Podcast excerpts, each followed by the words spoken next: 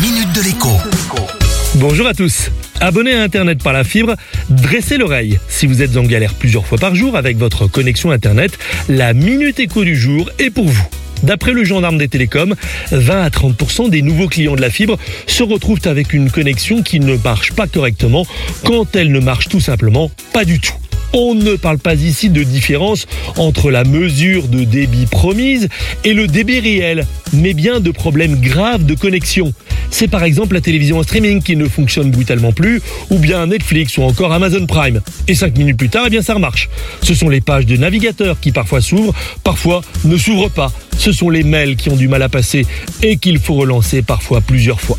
Tous ces symptômes sont les symptômes d'une connexion Internet défaillante et pourtant quand vous appelez le service client de votre opérateur et qu'il procède à un test, au moment du test évidemment tout va bien. Ou bien encore il se défausse en affirmant que le problème ne vient pas de lui mais du propriétaire du réseau fibré qu'il emprunte et il va faire une réclamation. Tout cela, vous n'en avez que cure et ce n'est pas votre problème justement. L'important en revanche, c'est que vous sachiez ne pas être seul à affronter ces difficultés. Ne lâchez rien, réclamez, réclamez et réclamez encore. Et surtout, n'hésitez pas à changer d'opérateur. Le nouveau réussira peut-être à vous connecter correctement. À demain.